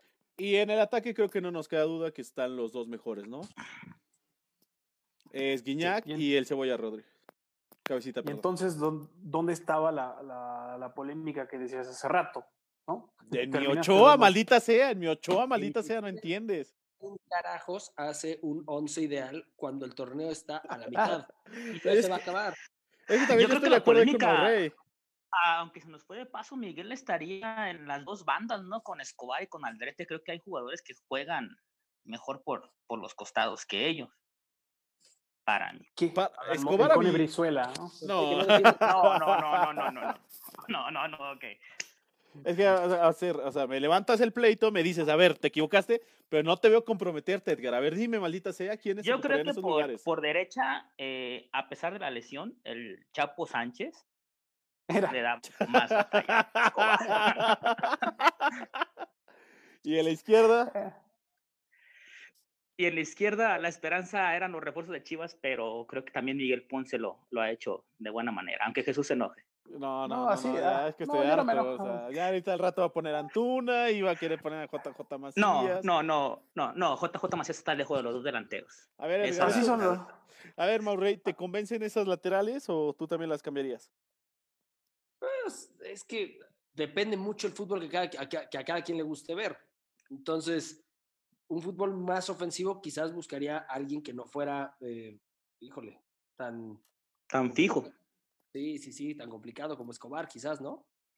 A ver, vamos a hacer este ejercicio. Voy a hablar mucho para que lo vayan imaginando y me lo vayan diciendo. A ver, hoy yo soy el dueño de la liga y digo, vamos a lanzar este 11 pirata de 10 jornadas. Mi estimado, ¿con quién empiezo? Con- siempre empiezo con Jesús, ahora voy a empezar con Edgar, luego empiezo con Maurey. A ver, dime. Edgar, en este ejercicio imaginario, yo soy Enrique Bonilla, tengo coronavirus y vengo en este momento a decirte por vía telefónica, porque no te quiero contagiar y su Susana a distancia, quiero saber, Edgar, cuál es el 11 ideal de estas 10 fechas. Para mí, la portería será Corona, el lateral por derecha Chapo Sánchez, central Luis Romo, central marcador por izquierda sería Irán Mier. Eh, al Rete le voy a dar el beneficio de la duda, ahí lo dejo. Eh, mediocampista por derecha, Hernández está bien. En lugar de Montes, pondría yo a Fer Beltrán, a Rocha, eh, me quedo con él. En el lugar de Alvarado pondría a Alexis Vega, que a veces lo meten a jugar en esa posición. Y No, los no puede delanteros, ser, no, no puede ser. Cebolla Ajá. Rodríguez y Gina. Me estás hablando a mí, eso es lo que yo percibo. Este. Sí, yo no entiendo de Alexis Vega qué hace ahí, o sea. Alexis, Alexis Vega, los mejores resultados que ha dado con Chivas, Mau, es cuando arranca de esa banda. Del No, pero hacia hablando en este torneo, o sea, Sí, en este torneo, en este momento. juegos Cuando soy centro delantero, si me ponen por las bandas, ya con mi sobrepeso ya no lo, ya no lo armo. No Pero Alexis, Alexis Vega, cuando más ha destacado es Ah. ahí, ahí en esa posición. y a- mí me ha gustado mucho el, de- el desempeño de Alexis Vega en esa, en esa Ve, hasta posición de- Jesús se fue, de tan indignado se fue Jesús. Maurey, sí, sí. le hiciste Jesús enojar a Jesús. Dijo, se acabó esto. Ya me voy, esto es una pachanga. A ver, Mau, te escucho a ti, yo soy Enrique Manilla, vengo con mi coronavirus a decirte, señor, dígame el 11 de esta jornada 10. Sé que usted se opone a este ejercicio, pero pues ahorita hay que rascarle desde las roscas, desde las Bueno, estoy completamente negado. Mejor por Ter Stegen. O sea. Mira, tú prometiste que ibas a hablar mucho para que nosotros desarrolláramos esta idea y este, y este concepto. Eh, tu concepto de mucho y el mío son muy diferentes. Eh, mira, yéndonos sobre el once ideal que, que hechizamente se creó, yo creo que cambiaría a Doria por Johan Vázquez. Quizás, eh, híjole, es que Rodríguez, el, el- el cebollita no, no, no, no me parece, no es santo de mi devoción. Ajá. Es que o sea, tampoco me causa tanta alegría. Y creo que si nos ponemos quisquillosos con, no, y es que es por donde mejor juega y ahora que ha estado y cuando llueve es muy bueno y lo que quieras, Dineno en lo, en lo poco que, es- que ha durado. O sea, lo que, lo que va de temporada, Dineno ha hecho una gran temporada. Bueno, es que también hay dinero. O sea, Puro Puma. No, no, es que No. aparte, con, la- con el equipo que tiene dinero, se ha echado al hombro al equipo. O sea, realmente. bueno, o sea, lo que ha hecho Carlos González las temporadas pasadas y ahora con, con ayuda de Dineno, Sí, va a poner a Carlos González en el lugar de Guiñat. No, no, No, no, no, no, porque Carlos González no ha jugado. No ha sido, no ha sido el killer que fue la temporada pasada. Pero eh, creo que creo que Dineno llegó, se adaptó muy rápido y, y- y se convirtió en un jugador importante en, en en poco tiempo. En una institución que normalmente exige mucho a los extranjeros. Créeme que Dineno tiene más papeletas para estar en el 11 ide- en el once ideal que Alexis Vega, ¿eh? Sí, sin Oh, ya va contra mí. Ya va ¿Ves? contra mí. Pero, pero que- corría. Lo que me brinca un poco es eh, hace un par de días que estábamos eh, haciendo esto mismo. Eh, Juárez era el, el equipo más importante en la historia de- del fútbol mexicano, según Edgar. No no un Sí, solo o sea. comentario, un solo apunte, nada. Ni, un- ni un solo jugador destacado para el 11 ideal. Le sacó, No, le sacó una entrevista a Flavio Santos y ya de ahí se olvidó de Juárez. O sea, esa es la parte que No, más dos sorprende. estaba que no, Juárez, Juárez, o sea, que nos representen en el mundial, o sea, naturalicemos a todos y que no vamos. Y hoy no, no veo nada. Aparte ¿De qué decían Juárez, Mauricio? aparte decían Juárez No. elimina a Cruz Azul Es que- y no sacan a nadie de Cruz Azul para Juárez- meter a nadie de Juárez. En Juárez, la individualidad no es lo que destaca, y es el trabajo en conjunto, de equipo, de Gabriel Caballero, es lo que lo va a sacar adelante. El once ideal hubiera sido completo Juárez. No, cinco de Juárez y seis de Chivas. Sí, sí, porque la Chivas no se puede, el corazón no puede quedarse afuera. Eh, A no, ver, no. Jesus, voy contigo, dame tu once ideal.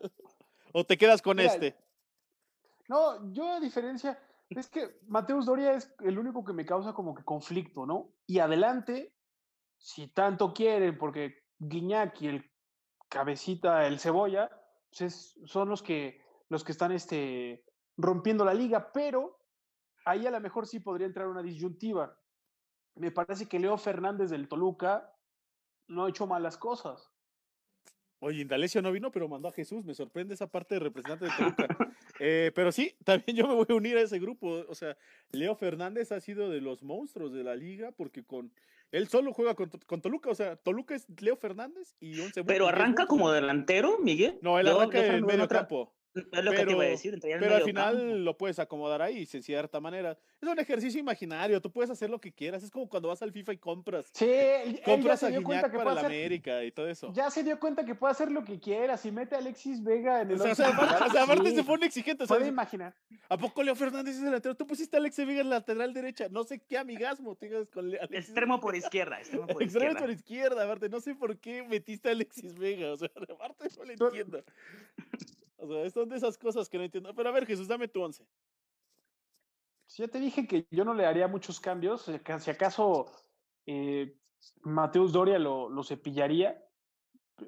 De ahí en fuera, te digo, Leo Fernández a lo mejor lo, lo acomodaría, lo reacomodaría de cierta manera para que pudiera entrar. No sé si a lo mejor sacaría a Alvarado para meter a Leo Fernández, dejaría adelante a Guiñac, obviamente, y el Chapo Montes a mí sí me ha gustado, o sea, Elías Hernández también, no tengo nada que discutirle. Y Corona, a diferencia de lo que tú piensas, es cierto. El último partido asqueroso que tuvo Corona, que fue cuando yo ya no lo aguantaba y que después llegó a callarme los hocico con sus actuaciones, fue contra el Toluca. Ah, Contra el Toluca, ¿Y el de Fue la me vez. dices? no, bueno. O sea, El de Santos y no es el porque el. Bar se porta buena onda con Corona y le terminan marcando fuera del lugar, sino ahí también era gol. Otro oso. sí, pero después, después de eso, tuvo actuaciones claves que valieron triunfos para el equipo. Contra Igual Tigres Ochoa. tuvo. ¿Eh? Igual Ochoa. ¿Eh? Igual Ochoa, Ay. que te moleste. Ay, Va a decir entonces ideal. Ochoa y Ochoa y Ochoa en todas las No, posiciones. el mío, el mío va a ser más variante. Yo sí, como buena persona que va a hacer su mandado, le voy a meter varias frutas, varios elementos. Me voy a ir con Ochoa en la portería.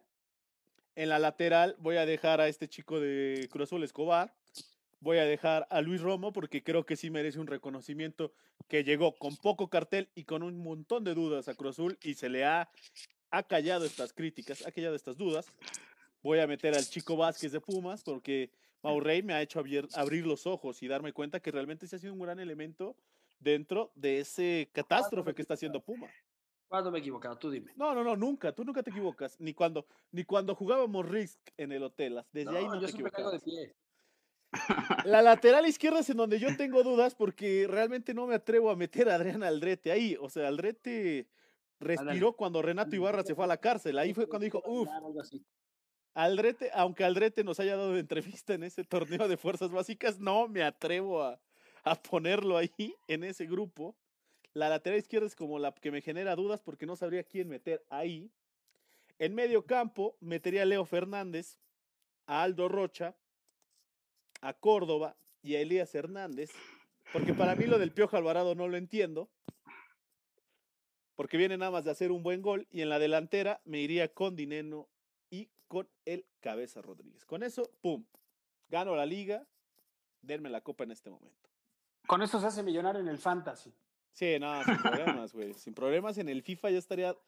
Con este equipo vamos a ganar la Copa Libertadores. Ustedes se acuerdan de mí.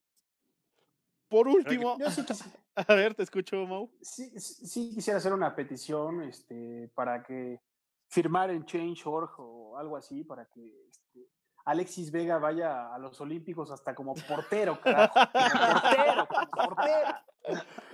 Es que la parte de Alexis Vega no lo entiendo. Hay un romanticismo entre Edgar Cruz y Alexis De, Vega. se- de que- seguro lo, lo ha de haber dejado una vez estirado con el micrófono ahí en zona mixta, que por eso le tiene tanto No, mira, yo en. Toluca, eh, si tengo que decir que alguien era el que jugaba bien en Toluca en esa época, era Alexis, ¿eh?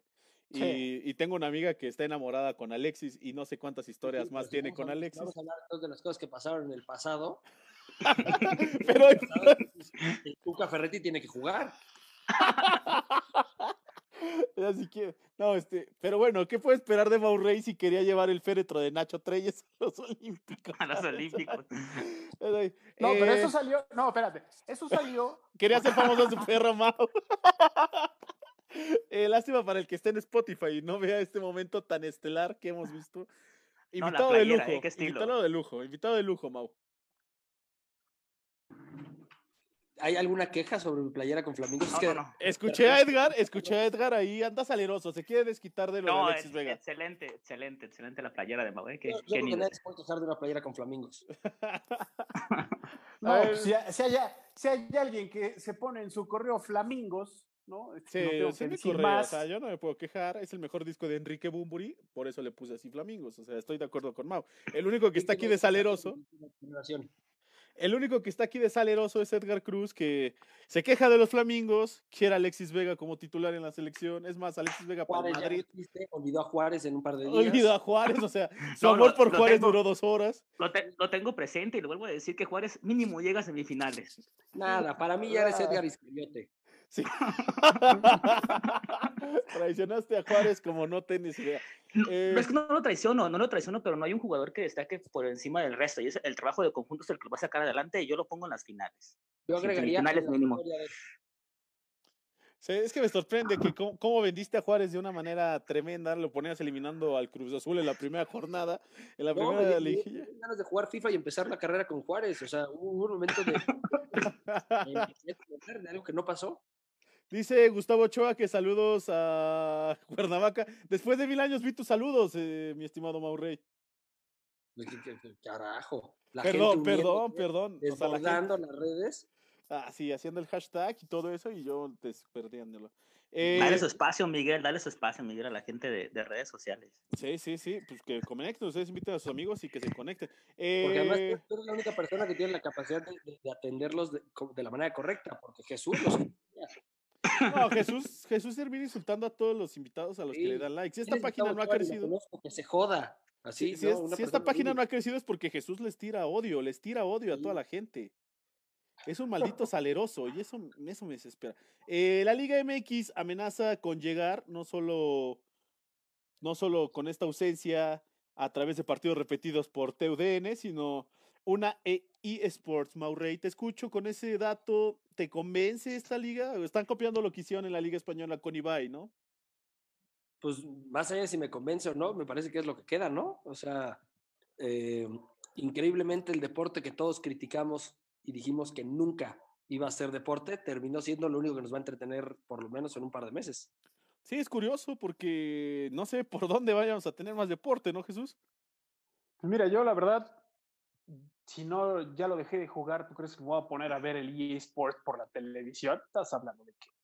Oye, pero es que es lo único que nos queda, o sea, ¿qué más vas a poder hablar? O sea, Pues Ya- hay, ya, hay ya, se- ya tuvimos el, que- ya tuvimos el muerto de, este, de esta pausa informativa. O sea, hay un muerto y un accidentado y ya, Jesús, o sea, no hay de otra cosa, o sea. A ver, creo, híjole, está peor que lo del fetro. Qué barbaridad. A ver, creo que, eh, bueno, sacó un comunicado la Fórmula 1 hace un par de días hablando de qué es lo que iba a suceder con todo este tema después de lo mal que lo hicieron para, para Australia. Y hablaban, uno de los puntos que hablaban es que iban a aprovechar este tiempo para darle énfasis a otras formas de llevar la Fórmula 1 al mercado internacional, a que más gente esté familiarizado. Uno de ellos era, bueno, trabajar con eh, la serie que están haciendo en Netflix desde hace un par de temporadas, que se llama Drive to Survive, que es muy buena. Y otra parte que, les interesa mucho es crecer el fan base de los esports de, Fórmula 1. Entonces, hace un par de días se corrió el Gran Premio Virtual de Bahrein, donde, donde compitieron algunos eh, pilotos de Fórmula 1, Hulkenberg, que ya no está, eh, también estaba, estu- estuvo Esteban Gutiérrez, eh, Norris, cosas de estilo.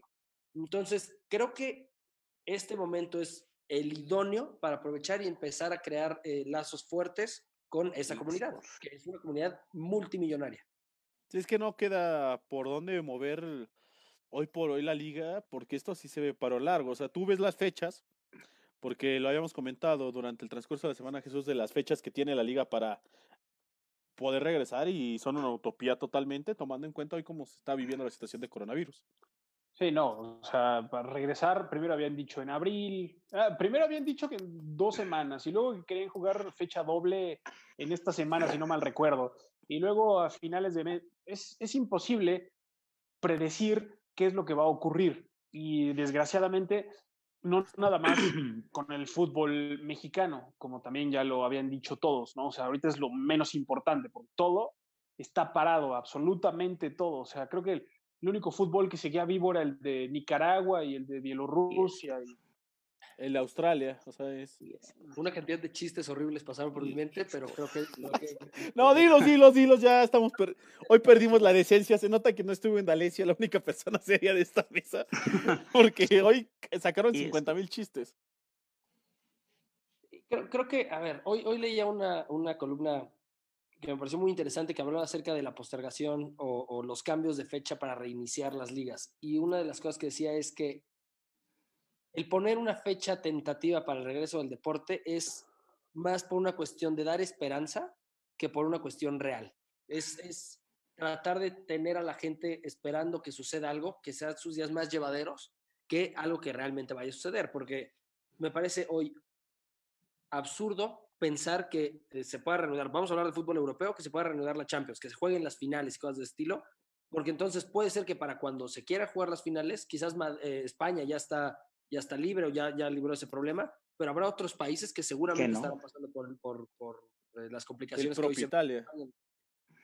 O sea, aquí la pregunta, y también cabe destacar esto, es ¿qué vamos a hacer con otras ligas, con otros, con otros escenarios?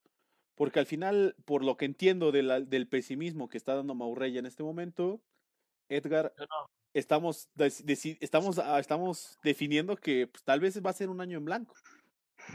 Más que pesimismo, creo que va a ser la realidad. La fecha tentativa que dio la Liga MX es para eso, pero si al final de ellos también traen una fiesta en grande en, salir a dar esas declaraciones, dicen que probablemente el 15 de mayo, luego que el 21, luego que tal vez hasta el 12 de junio.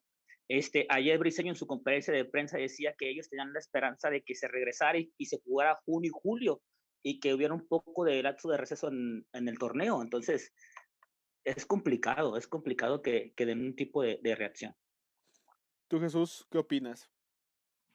Yo te lo digo, o sea, es imposible que tú te quieras adelantar, porque para empezar, eh, y suena feo, pero me parece que lo peor apenas nos va a tocar en este país, ¿no? apenas está empezando, entonces imagínate cuando sea la hora crítica, no creo que pueda regresar el deporte, por lo menos pronto, o sea, yo le calculo que dos meses y eso siendo benévolo. Entonces, Sí, entonces podríamos definir que la maldición del Cruz Azul y del Liverpool existe realmente, porque si nos vamos en blanco, qué mala suerte para el Liverpool y qué mala suerte para el Cruz Azul. Sí, sí, sí sería de esas historias que se escriben con, un asterisco al, final, para, para, para, híjole, sería, sería increíble pasar esto.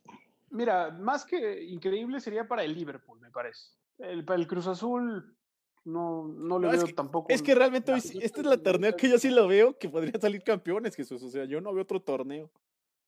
No, es que, a ver, el Cruz Azul ha tenido oportunidades de sobra. En la primera.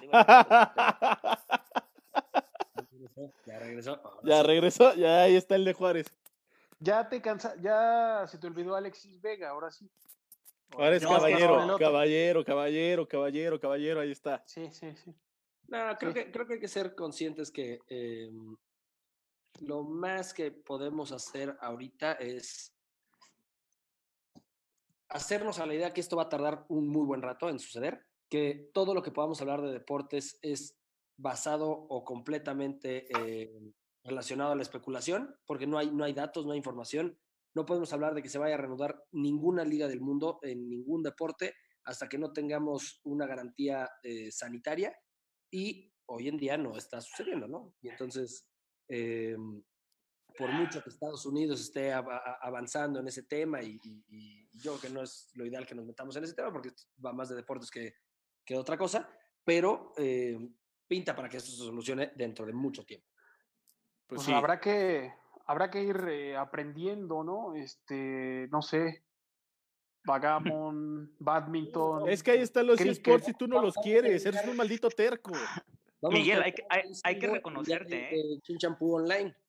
Sí, es que, es que Jesús, Jesús está dispuesto a narrar 15 años. Bueno, ya no hay 15 años porque se suspendieron estos eventos, pero un piedra, papel o tijera que los eSports, esa es la parte que más me sorprende y más me enterca de este señor. Mira, Miguel, hay que, hay que reconocerte que cuando eh, empezó todo esto del coronavirus, eh, tú en un tweet dijiste eso, es la oportunidad para que eSports ahora sí destaque y, ahora se va a cumplir, ¿eh? Estuvieran haciendo millones de millones de millones de dólares, porque lo que venden en Asia, League of Legends, esas cosas, esta es la parte donde, sale...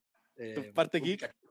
Y, y, todo, todo, toda la parte teta de mí, pero este... Pero sí, no, lo que hacen los esports es una locura. La cantidad de dinero, lo que llenan en estadios, las transmisiones en línea, es, es, es brutal. Yo creo que no, necesita esto para crecer lo que, lo, que, lo que hoy tiene como de fanáticos, pero va a ser lo único que nos va a poder rescatar de ver algo de competencia. Es lo único que tenemos para ver en competencia. Y es lo que creo que ahí es donde los propios, la propios esports y los encargados de hacer estos torneos no le están sacando tanto provecho porque no he escuchado un golpe. Después de este del FIFA que hizo la Liga Española, no han buscado como alianza. o sea, Bronson. Ajá, pero lo hizo, sí, sí, fue con, el, con, con apoyo de la liga. la liga española. Después la, Liga Española dice, ok, vamos a organizar esto y vamos a sacarle un, beneficio. Tebas no es nada tonto, ¿no? Sí. Pero aquí me disculpará la Liga BMX, pero eh, yo sí veo muy complicado que hoy esté, que tengan una división que hable de, esports y tenga un grupo de gente especializada tratando de crear un, un fanbase cuando debieron de haberlo aprovechado cuando empezó a salir la Liga Mexicana en el FIFA. Pero, y es una parte también que me va a generar muchas dudas porque aparte de, de esto, pues según esto lo había organizado Wherever Tomorrow, ¿no? Y al final la liga le quitó la idea de la noche a la mañana. Pues, o sea, ¿cómo compites contra los abogados de la liga, no? Pero,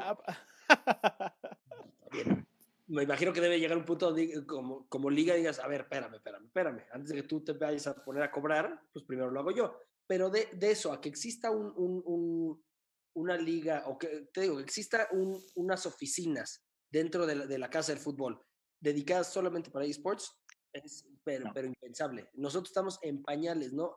Apenas estamos tratando de entender cómo se llevan las redes sociales con, con, con los equipos y, meter esports, ahorita pues, explota la, federación si, si, hacemos eso.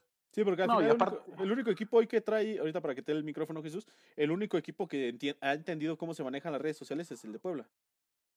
Aparte, esta división, por llamarlo de alguna manera, de los esports y de los gamers y todo eso, es un mercado que genera millones de dólares por sí mismo. O sea, la gente que sigue eso pues, se mete al Twitch y hace sus este, transmisiones en vivo. Y... Lo dijo, como, como nuestra tía cincuentona. me encantó, me encantó su vejez reflejada en este momento. es la realidad. O sea, ese mercado ya está por sí mismo vive. O sea, y si lo que nos va a quedar es ver eh, partidos de EA Sports, pues yo no sé, no sé qué va a pasar. Yo no sé si la Raúl de Campo puede aprovechar este momento para dar ahora clases de narración de eSports. Ahí está una idea, Beto, te agradezco. Sí, pero ¿qué prefieres? ¿Eso o ver carreras de caracoles? O, sea, o ver Titanic por decimoctava ocasión. También hay que analizar qué hay en el mercado hoy. O sea, porque si no, va, a terminar volviéndose el video del güey que narra cómo su novia le hace un, chocomil. chocomil. sí, o sea, saludos a Javi Sol que tiene esas ideas millonarias. Pero realmente, sí tienes razón, Morrello. O sea, al final hoy nos tendremos que adaptar todos a lo que va a quedar. Que el plus que tendría este torneo es que se obligaría a los jugadores a participar dentro de esta liga virtual que se está haciendo. Sí, y ahora tampoco creo que estén muy ocupados, ¿no? ¿Qué carajos pueden estar haciendo? Sí, aparte la gran mayoría juega el FIFA, o sea, que no se hagan, toda la gran mayoría de concentraciones agarran el FIFA y se ponen a jugar. No, creo que, creo que esto, más allá de que tendría que ser una iniciativa propia de la, de la federación, eh, estoy seguro que en algún momento FIFA lo hará eh, mandatorio, tendrá que ser obligatorio por parte de FIFA, porque si algo sabe hacer la FIFA es hacer dinero. Si obliga a sus federaciones a que tengan una división que se dedique a hacer esports, tendrá que suceder. Pero hoy en día que no está sucediendo eso, que no está pasando eso, yo creo que la liga tendría que buscar algo para que la gente siga enganchada con los equipos, porque si no, entonces cuando regrese va a pasar algo que, que, que hoy leía en otra columna, que es, quién sabe si los deportistas o los aficionados sigamos estando tan enganchados al deporte después de ver que podemos sobrevivir tres meses sin verlo, ¿sabes? Y entonces, este es un momento muy importante para que la gente siga conectada a su, afición, a su pasión. Que también era algo que mencionaba el CEO de Liverpool. Explicaba él que decía que ya el fútbol tendría que revolucionarse porque hoy por hoy, hoy por hoy tú tienes la inmediatez de un juego de FIFA, cinco minutos, ya lo viste. Y hoy en un estadio ya la gente, ya la gente, si no es dentro del estadio, ya no ve el fútbol como antes. O sea, si tú estás en la tele, le das zapping a cada rato. Hoy, hoy en día lo más visto en YouTube son eh, cosas relacionadas con videojuegos, tutoriales, eh, recopilaciones, lo que quieras, pero está relacionado con, con, con videojuegos. ¿Y sabes qué es lo más chistoso? No caso a Mario. Ajá, te escucho. Lo más chistoso eh, de lo que tú mencionabas del CEO de Liverpool, que tú vas al estadio, bueno, obviamente en el Cuauhtémoc no, porque el internet es una porquería. Ajá, ya iba a decir groserías que son. Eh, el pesebre. Ajá. o sea, tú te metes, tú te metes a, a esos estadios y con el internet es curioso porque tú ves el gol, por ejemplo, y después lo, lo quieres volver a ver en el celular o algo, la gente a lo mejor ya ni siquiera está viendo el partido, está viendo el celular, ¿sabes? O sea, ya es cierto eso de que tienen que reformar algunas cosas de los deportes, no nada más del fútbol. Pues sí, pero estás hablando de una liga donde, basado en sus estatutos, la segunda división o la liga de ascenso no existe y, no puede, y, los equipos que están afiliados no pueden ascender bajo esquemas absurdos y ridículos. Entonces, o sea, yo creo que primero hay que hacer mucha limpieza y mucha, mucha reestructuración de fondo antes de preocuparnos por cuántos megas tenga el internet del estadio, ¿no? Sí, pero no, preocúpate porque ah. los, los dueños de los equipos sí tengan solvencia para pagar y ya después vemos la experiencia 360. No, pagaron, no pagaron la certificación para poder ascender. Yo lo, yo lo decía, yo lo decía. Pero le saldría más barato el Total Play o el Infinitum si lo terminan contratando que pagar la certificación. No, yo lo decía por, por lo el panorama que, que se avecinaba, ¿no? O sea, como ya lo mencionaba Mauricio, de tres meses sin fútbol y si se dan cuenta de que puede sobrevivir la gente de tres meses sin fútbol, pues entonces se tendrán que poner a pensar en una serie de reformas que a lo mejor lo hagan atractivo, que claro, lo que no sucede ahora en estos momentos, que no tenemos absolutamente nada más que torneo de moscas, en el 2021 va a haber hasta para llevar, pero puta, va a haber... Y, y solo si esto se soluciona. Sí, o sea, es que... Entonces vamos a tener Tokio 2030. O sea, es que realmente es el problema, no hay fecha que tenga para solución. Hoy incluso los gobiernos dicen, no hay fecha para regresar y la Serie A, la Premier, la y todos invocados por la, propia UEFA, dijeron, no, si regresábamos. De ya acabar. O sea, la serie está planteando el decir, ¿saben qué? Se acabó, no se va a jugar más. Y pensar ya en lo que viene a futuro. Evidentemente hay muchos intereses de medio y que la cuestión económica puede, lo, puede hacer que muchos equipos terminen por, por, por quebrar.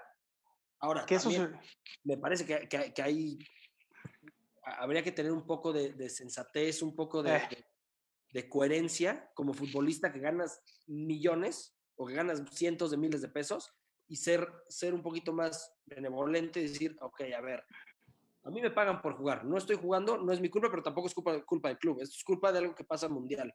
Y hoy lo Briseño creo que era el que decía, sí, y, el, y, el, y en el Barcelona está trabajando por llegar, por llegar a, un, a un acuerdo, pero Briseño decía, no, yo, yo no voy a permitir eso, a mí me tienen que pagar sí o sí porque yo tengo deudas y compromisos.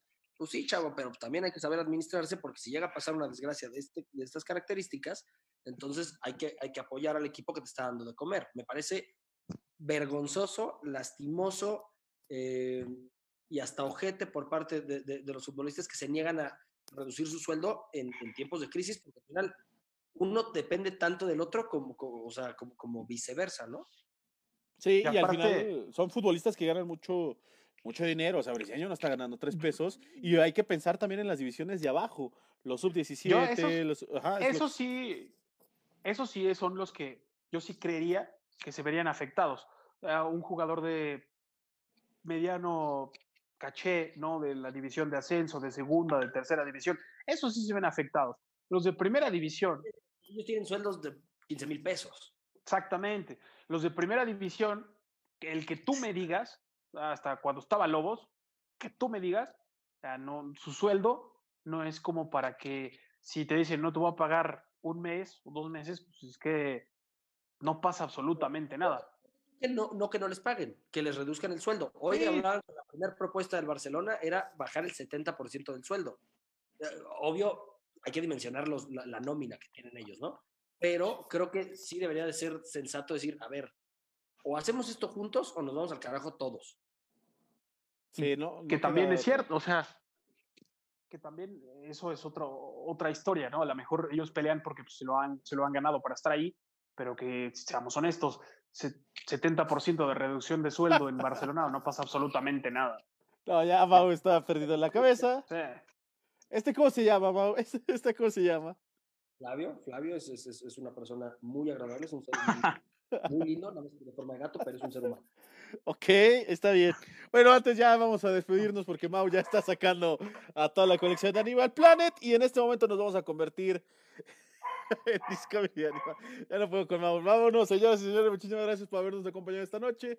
Gracias a los que se quedaron hasta el final en el, en el live. Recuerden que nos pueden encontrar también en Spotify. Ya ahí está el podcast. Está en YouTube. También lo pueden ver por si quieren revivir algo. Si quieren volver a ver a los animales humanos, seres que le dan alegría a Mau y a su familia. Gracias por todo, Edgar. Me despido.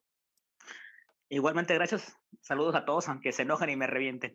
Espero que ya Alexis Vega te haga caso algún día de estos. me despido, Jesus. Muchas gracias. Gracias a todos. Ya dejen de soñar con Memo Ochoa y con Alexis Vega, les hará bien. Entonces, este, y nos vemos en la próxima emisión. Sí, y mi estimado Mau, nos vemos, pues yo creo que el viernes o no sé qué día puedan, no sé qué día propongan, Jesús ya se fue, le valió. Eh, no sé qué día podríamos hacerlo. ella se va. Sí, ya. Yo el viernes estoy proponiendo que lo hagamos con unas, con unas cervezas frías aquí adentro, proponiendo este viernes botanero que ya se nos fue. Pues sí, nada, me daría más gusto. Muchas gracias a, todos, a la gente que nos siguió y, y, pues sí, ¿no? Que se arme. Que se arme porque va a tener que ser una peda a la distancia. Eh, Mau en este momento se quedará solo porque hará un show de animales, supongo. En este momento se volverá el cazador ya, de, de animales. Hecho, estamos prendiendo los aros de fuego y este, sacando el látigo. Esto está a punto de ponerse interesante. Va, que va. Ya si se aburrió de esta plática, usted podrá escuchar a Pau. Mi nombre es Miguel Morales, nos despedimos. Nos estamos viendo, supongo, entonces el viernes. Un fuerte abrazo y hasta la próxima.